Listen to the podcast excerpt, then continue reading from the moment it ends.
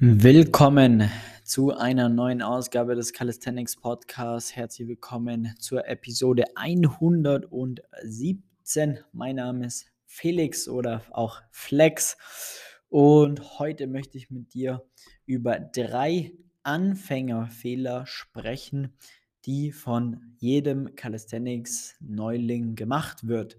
Und zwar äh, müssen wir da nochmal ein bisschen in der Zeitreise zurückgehen, denn ich habe natürlich auch irgendwann mal vor achteinhalb Jahren mit Calisthenics angefangen und da war tatsächlich die, die Problematik, die Fehler waren exakt die gleichen, die aber heute, achteinhalb Jahre später, ähm, die Leute, die jetzt mit Calisthenics anfangen, immer noch die gleichen Fehler machen. Und äh, da ist es einfach mal Zeit aufzuräumen, damit ihr oder du diesen Fehler nicht auch noch machst oder dich vielleicht gerade bei dem einen oder anderen ertappt fühlst und ähm, ja, das Ganze jetzt dann aber aktiv auch abschalten kannst.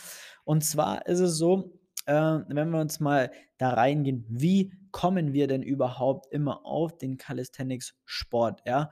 Äh, früher oder auch heute entweder über Social Media, man sieht irgendwo ein cooles äh, Foto, Video von einem Handstand, von einer Flagge, von einem coolen Video auf Facebook oder auf YouTube, wo äh, irgendwelche Leute überraschend verrückte Sachen einfach machen äh, mit ihrem eigenen Körpergewicht und äh, da wirklich ein sehr, sehr cooles äh, Auftreten haben.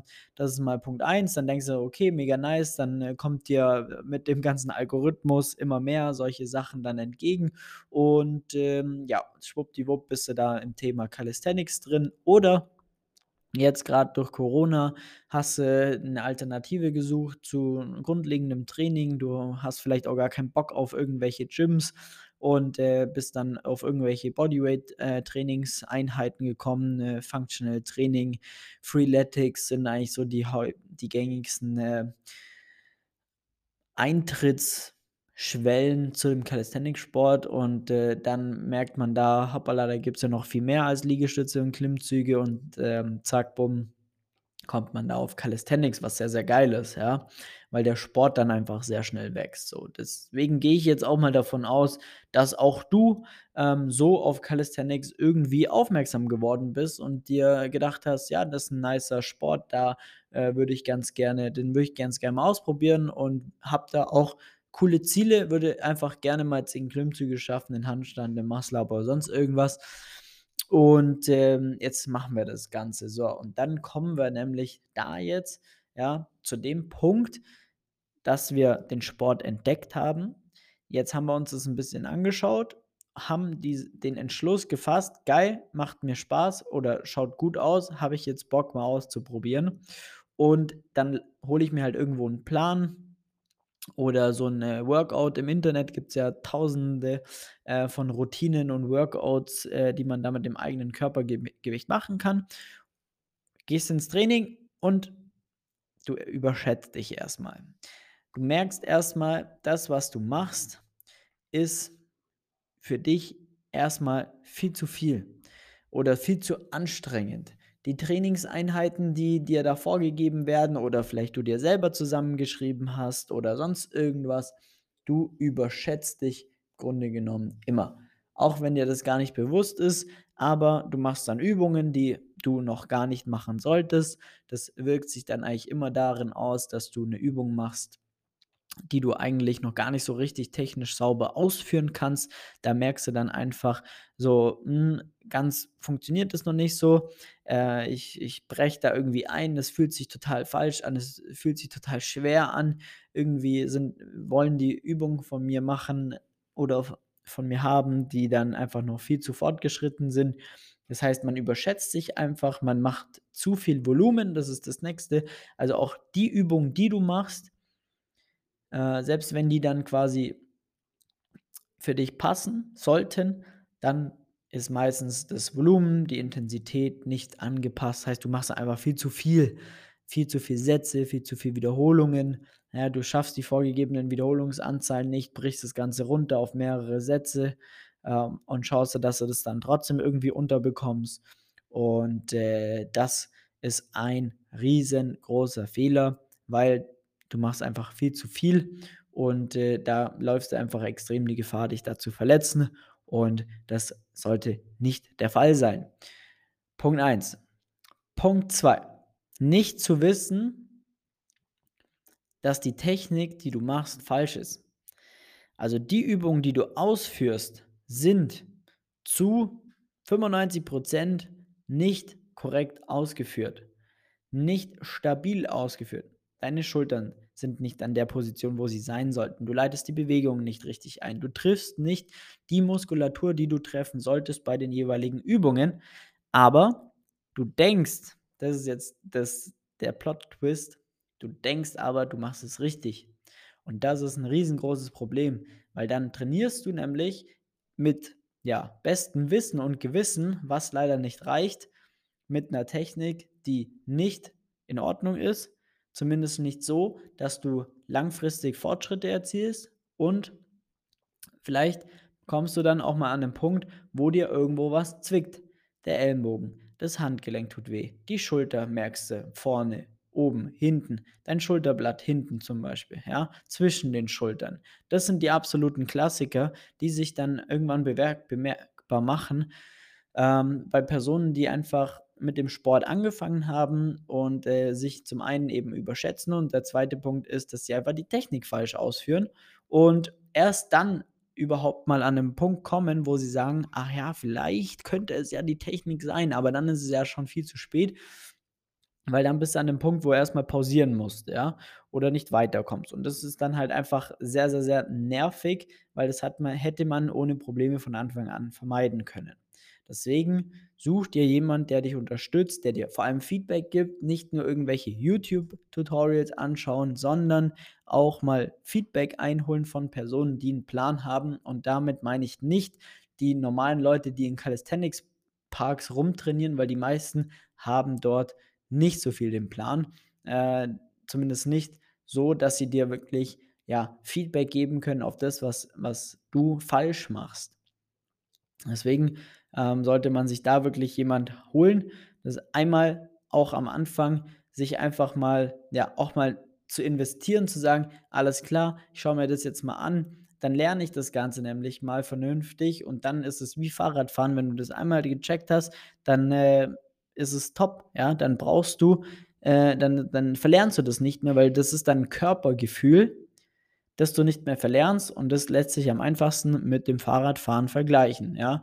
Wenn du jetzt nach zehn Jahren wieder aufs Fahrrad steigst, dann kannst du auch nur geradeaus fahren, ohne umzufallen. Und genauso ist es mit Klimmzügen oder mit Übungsausführungen. Da weißt du dann auch, wie du die Schultern äh, ansteuern musst, wenn du ähm, wieder mal Klimmzüge machst zum Beispiel. Deswegen ist es von Anfang an sinnvoll, das mal gleich vernünftig zu erlernen, weil früher oder später holt es dich sowieso ein. Und dann ähm, hast du dein Training durchgeführt, eine Zeit lang, ja, nachdem du dich da ein bisschen überschätzt hast, die Technik einfach mit, mit einer falschen Technik trainiert hast, dann kommst du an den Punkt, dass du irgendwann sagst, ja gut, jetzt komme ich nicht weiter und hier tut was weh und da, jetzt brauche ich einen Trainingsplan. Und dann ist der klassische vierte Fehler, äh, dritte Fehler, den nahezu jeder macht. Ich hole mir jetzt auch noch einen Trainingsplan, so ein standardisiertes Trainingsprogramm von dem Influencer XYZ und äh, macht das. Muss funktionieren. Ja, auch wenn der selber das unfassbar gut kann und selber richtig krass ist, ja, ist es meistens oder immer das Programm scheiße, weil es einfach nicht zu dir passt. Das ist das große Problem. Im Calisthenics ist es was anderes wie in einem stinknormalen Krafttraining, äh, wo du dich in irgendwelche geführten, gesicherten Maschinen reinsetzt. Äh, da kannst du eigentlich nicht viel falsch machen, aber im Calisthenics sind es halt zu 100% freie Übungen, maximal komplexe Übungen und da geht es wirklich darum zu checken, wie funktioniert das Ganze, welche Progression soll ich wann machen. Da ist unfassbar wichtig, wann ich auch mit der richtigen Progression starte. Und wenn ich das nicht berücksichtige, dann komme ich da auch einfach nicht voran. Und genau das Problem, genau das Problem ist das Problem, ähm, was die Leute haben, wenn sie äh, Pläne kaufen, irgendwelche Programme, 10, 12 Wochen-Programme oder was weiß ich, egal wie sie alle heißen, es ist wirklich egal. Ähm, dann kommst du früher oder später immer an den gleichen Punkt. Du kommst nicht weiter, du verlierst die Motivation oder im schlimmsten Fall, du verletzt dich sogar noch. Und das kann ich dir mit Brief und Siegel versichern, weil ich das mittlerweile schon so oft gehört habe.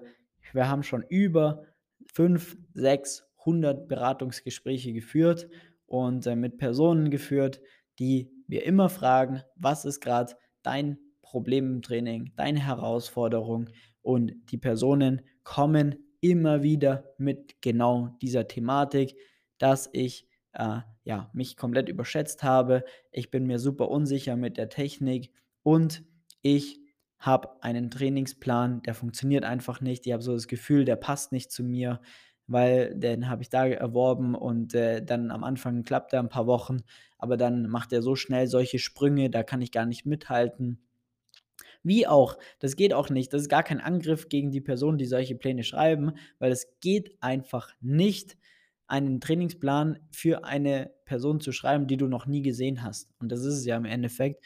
Und äh, genau aus diesem Grund kann es auch gar nicht funktionieren, weil da nicht deine, ja, deine, Vor deine Vorteile bzw. deine Stärken, deine Schwächen berücksichtigt werden. Da wird auch nicht berücksichtigt, da wird dich nicht gefragt, wie oft kannst du die Woche trainieren, wie viel Zeit hast du und so weiter und so fort. Und äh, genau das ist das Problem, weshalb das Ganze dann einfach auch ja, zum Scheitern verurteilt ist. Und deswegen sage ich dir das jetzt. Das kannst du mir glauben oder nicht. Aber früher oder später ähm, denkst du an diese Episode jetzt und denkst du, alles klar, der hat es mir schon gesagt, das habe ich schon mal gehört und jetzt bin ich genau an dem Punkt. Jetzt hast du zwei Optionen. Entweder du trägst dir jetzt einen Termin für ein Beratungsgespräch ein und wir schauen, wie, wo du gerade stehst und ob wir dir da weiterhelfen können. Oder du trainierst mit deinem Trainingsplan weiter oder holst dir sogar im schlimmsten Fall noch irgendwo so einen Trainingsplan äh, vergeudest mal ein halbes Jahr oder ein ganzes Jahr und bist dann an dem Punkt, dass du dich dann meldest. Aber früher oder später wird es so sein, hör auf, Zeit zu verschwenden, melde dich einfach gleich. Und dann kriegen wir das Ganze auch ohne Probleme hin, weil das können wir sehr, sehr gut. Äh, genau diese Probleme, die da äh, einfach besprochen werden, werden bei uns sofort von Anfang an eliminiert, auf dich angepasst. Ähm, wir sind dafür da, da wirklich geile Ergebnisse zu erzielen. Wir haben auf YouTube oder auf Instagram so viel Testimonials, so viel vorher, nachher, wie kein anderer überhaupt Klienten hat im, im deutschsprachigen Raum. Deswegen trag dir gerne einen Termin ein und ähm, mach endlich Fortschritt. in diesem Sinne, vielen Dank fürs Einschalten und äh, wir hören uns in der nächsten Episode des Calisthenics Podcasts. Mach's gut, dein Flex. Ciao.